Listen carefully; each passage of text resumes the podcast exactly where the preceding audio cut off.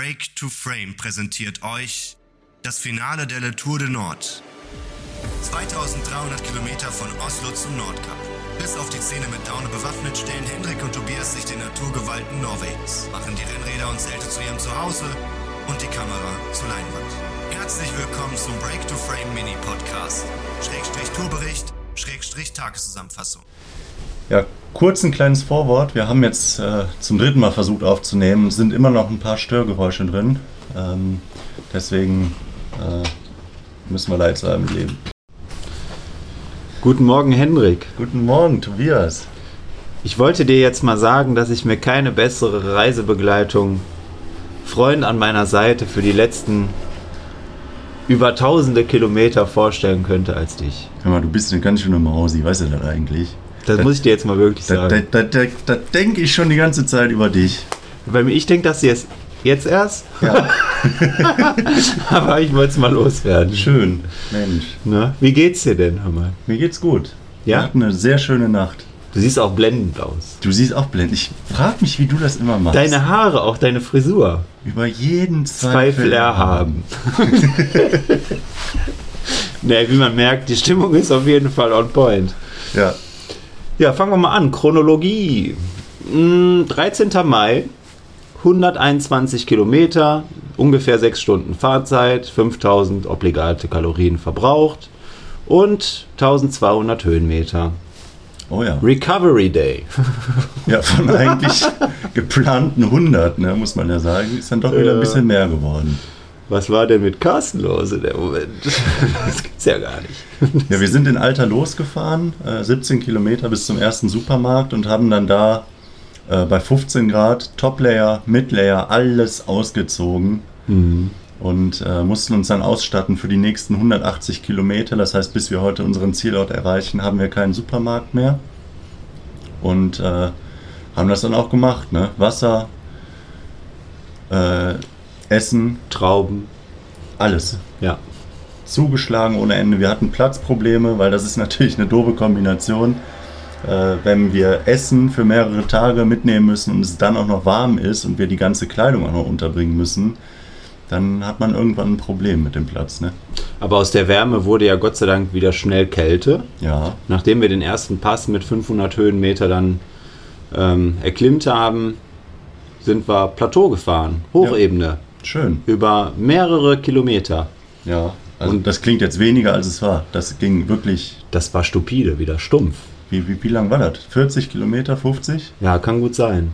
Die ganze Zeit die E6 17, 17, ja, doch. 40, 50 Kilometer sind wir wieder in der Hochebene da rumgegurkt. und da ist es tatsächlich so, man kommt da von den 15 Grad im Tal und dem Gekletter nach oben und man ist erstmal super warm und man kühlt dann so schnell runter durch den Wind, durch die Kälte. Pause ist maximal 5 bis 10 Minuten möglich, danach bist du durchgefroren. Ne? Ja. Und wenn dann noch ein kaltes Getränk zu dir nimmst, wonach man ja so verlangt und auch der Körper, gerade nach dem Gekletter da wieder, du, du kühlst ja sofort runter. Also Mhm. Ganz, ganz herausfordernd. Hast verloren. Da musst du wirklich gut wirtschaften äh, mit dir selbst, ne? Mhm. Ja. Aber irgendwann war es dann vorbei. Ne? So nach 80 Kilometern sind wir nochmal an eine Tankstelle gekommen, die sich als bestsortierter Supermarkt herausgestellt hat. Aber die hatten alles. Und da musste ich mal kurz ein bisschen wütend werden, weil wir die ganze Zeit die Einkäufe da hochgefahren haben. Und dann hatten die einfach alles. Ne? Angelbedarf, alles fürs Rad. Ja. Also die hatten sogar einen Jetboiler stehen. Ja. Zwar nicht original, aber Aber ganz, wirklich ganz sonderbar, ne? dieser Laden. so ein Laden für alles. Einfach ein richtig schöner. aber klein. Survival-Laden. Laden für alles. Alles. Klasse war das. Ja. Wir haben uns dann nochmal vier Polse gekauft ja. mit Bacon und Cheese. Ja. Und haben uns auf die zu dem Zeitpunkt noch ähm, Letzten 14, 14 Kilometer, glaube ich, gefreut. Ne? genau. Was wir zu dem Zeitpunkt vergessen haben, beziehungsweise nicht einsehen konnten, ist, dass es nochmal hochging in die Hochebene. Juhu. Und der Spot, den wir uns rausgesucht haben, der eigentlich vielversprechend aussah, schneebedeckt war und das, was nicht schneebedeckt war, war von Wasser durchzogen. Der ganze Boden war getränkt Äh, da hätte man nicht pitchen können. Deswegen mussten wir dann doch nochmal, nachdem wir dann die 200 Höhenmeter aus diesem Tal, wo wir dann die Polse gefressen haben, mussten wir dann doch wieder ähm, ja, absteigen nach diesem, Mhm. diesem Anstieg. Ja, Und- Gott sei Dank ging es da nur 200 Höhenmeter runter. Ne? Ja. Das hat uns 8 Kilometer in die Karten gespielt. Und dann kam irgendwie nach 16 Kilometer oder 19 Kilometern kam dann noch mal ein Parkplatz. Mhm. Aber der war super. Traumhaft. Ein bisschen steinig, aber perfektes, so ein Rasenabschnitt, wo wir einigermaßen die Zelte dann aufstellen konnten. Ja, Waren nicht ganz alleine. Waren noch drei Franzosen an Bord ja, mit ihren schönen Campingwagen. ja. Aber, Aber die hatten auch alle keinen Bock auf, auf Menschen, deswegen Ne, hatten wir genau. da echt unsere Ruhe. Die haben keinen Tullus gemacht, nicht so wie wir. Super entspannte Nacht. Ne? Die letzte Zeltnacht, also die hat sich wirklich nochmal gelohnt. So ein Ja. schöner Spot. Ich habe echt tagelang nicht so gut geschlafen wie da. Ich habe das gehört. Ja, Ich habe schon gedacht, oh, jetzt macht er hier den Holzfällern Konkurrenz. ja.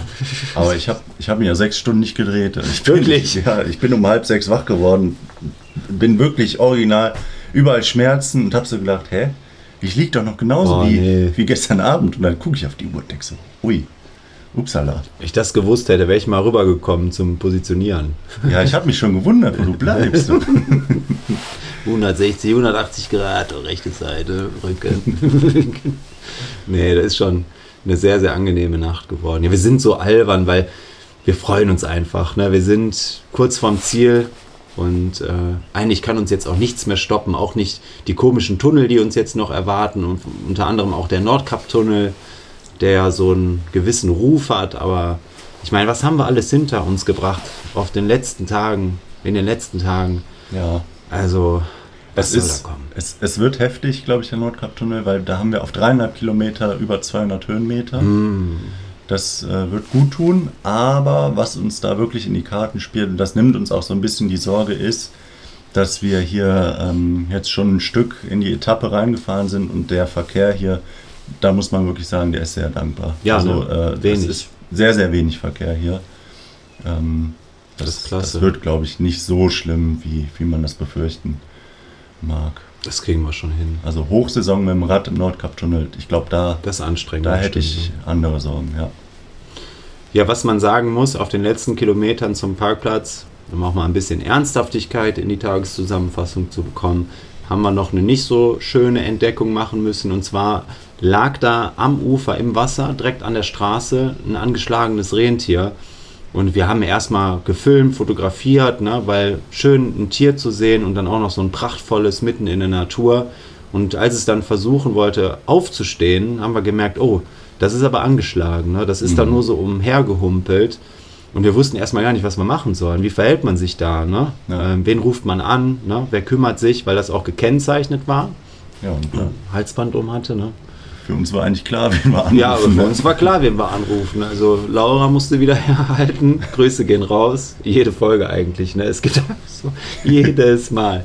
Aber wir haben, also wir haben äh, wirklich vorher mal eben gegoogelt, versucht das selbst irgendwie äh, zu lösen, ob das hier irgendeinen Tierschutzbund gibt oder so in Norwegen, Mhm. den man da kontaktieren kann, haben aber nichts gefunden dazu. Ja. Und dann mussten wir leider wieder der Laura auf die Nerven gehen. Und die hat uns dann aber den Hinweis auch relativ zeitnah wieder zukommen lassen, dass es äh, hier so üblich ist, wenn man das nicht selber verursacht hat und man dann die Polizei rufen sollte, dass man hier auch, wenn man so verletzte Tiere findet, nicht die Notrufnummer, sondern die normale Nummer der Polizei wählt und dann mit denen dann quasi spricht. Und das haben wir dann so auch getan. Ne? Ja, die war auch super nett, die Polizistin. Die hatte eine sehr angenehme Stimme auch. Und, und war sehr dankbar. Ne? Ja, wir haben die Koordinaten durchgegeben und hoffen, dass der Besitzer das Tier ausfindig macht und sich drum kümmert. Ja. Aber da war schon wieder Mertens und Jochheim in Spee, die Aktion. die beiden Deutschen da wieder. Genau, So geht das nicht. Da muss ja alles seine Ordnung haben. genau. Nee. Ähm, boah, ich bin so angespannt irgendwie. Du auch. Ich, bin so auch, aufgeregt. genau. Vielleicht müssen wir noch ein Wort zu den, zu den Etappen, so wie wir Ja, sie nennen, genau, verlieren. Die letzte Etappe, die heute vor uns liegt, am Sonntag, die betiteln wir so, weil das die letzte lange Etappe ist. Ähm, Und äh, trotzdem muss man dazu sagen, wir werden heute das Nordkap nicht erreichen, sondern wie schon von Anfang an geplant Honningswag. Ja. Und werden dann morgen den ganzen Tag dafür auskosten können, Boah. das Nordkap zu erreichen. Das zum einen. Und das auch Ähm, zu genießen, die uns oben, Zeit genau. zu nehmen. Wir müssen filmen, wir müssen im Idealfall, wenn der Wind nicht zu stark weht, die Drohne mal hochgehen lassen. Ja. Das muss wirklich zelebriert werden und das schaffen wir nicht, wenn wir. Wir könnten jetzt auch locker direkt durchfahren, aber dann wäre es so eine Stippvisite Ja, und genau. dafür haben wir uns den Weg nicht ähm, Nee, das- durchgekämpft. Das wird dem nicht gerecht. Ne? Und das wollen wir so auch nicht. Und wir betiteln das nicht als Etappe morgen, weil es sind im Endeffekt 65, 70 Kilometer einmal rauf, einmal runter. Ja, also insgesamt 65, 70 Kilometer mit knapp 500 Höhenmetern, mit extremen Steigungen. Das muss man dazu sagen. Aber ich glaube, im Vergleich zu dem, was wir bisher hier alles ähm, durchgerissen haben, Ja, äh, wird das morgen, glaube ich, ein entspanntes, in Anführungszeichen, nach Hause fahren. Ja, was soll uns jetzt noch stoppen, ganz ehrlich? Also, das kommt überhaupt nicht in Frage. Wir fahren da jetzt hin. Ja. Schluss. Schluss. Ach, Hendrik. Ja, aber ich freue mich. Nee, wirklich. Also so eine geile Reise bisher. Wirklich so schöne Momente, Herausforderungen, Aufgaben. Diese kleinen Aufgaben jeden Tag, ne? Mhm. Das ist wirklich Ja, so. und auch die großen Mehrwert. zeitweise. Ne? Also das war echt, was wir, was wir erlebt haben, wirklich. Hammer. Das muss man erstmal. Und weißt du, was ich auch nochmal festhalten möchte? Was denn? Dass wir wirklich von allen Norwegern hier für verrückt erklärt wurden. Mhm. Dass wir das zu dieser Jahreszeit machen hier im äh, norwegischen Frühling. Ja, stimmt. Und wir haben bis auf die fünf Leute, die uns entgegenkamen, keinen einzigen Radreisenden hier getroffen. Ja. Und auf über 2000 Kilometern fünf Radreisen, ne? ist schon sehr, sehr unüblich. Auf E6, E10 wohlgemerkt, Ja, ne? ja. Die so hoch die, die, frequentiert die eigentlich Eurovelo auch. Ne? Die Ja. sind ja jetzt hier schon eine Zeit lang auf der ähm, Atlantik-Route unterwegs, glaube ich, heißt die. Äh, ist schon äh, heftig. So wenig Radreisen. Und dann sagen uns die Leute, wie du schon sagst, ähm, eigentlich zwei Monate zu früh, ne? Unsere Naivität, ey. ja. Das hätte uns so oft schon auseinandernehmen können. Allein schon der erste Pass damals. Mhm. Da hätte schon die Reise fast vorbei sein können. Ja. Aber wir sind jetzt hier. Kurz vorm Ziel, ne? Ah, wunderbar. Hendrik, wir müssen die Pferde satteln. Ja. Machen wir uns mal auf den Die Weg, ne? letzten Kilometer. Genießen. Ja. Ja, mein Lieber, dann würde ich sagen, bis dahin, ne? Bis gleich.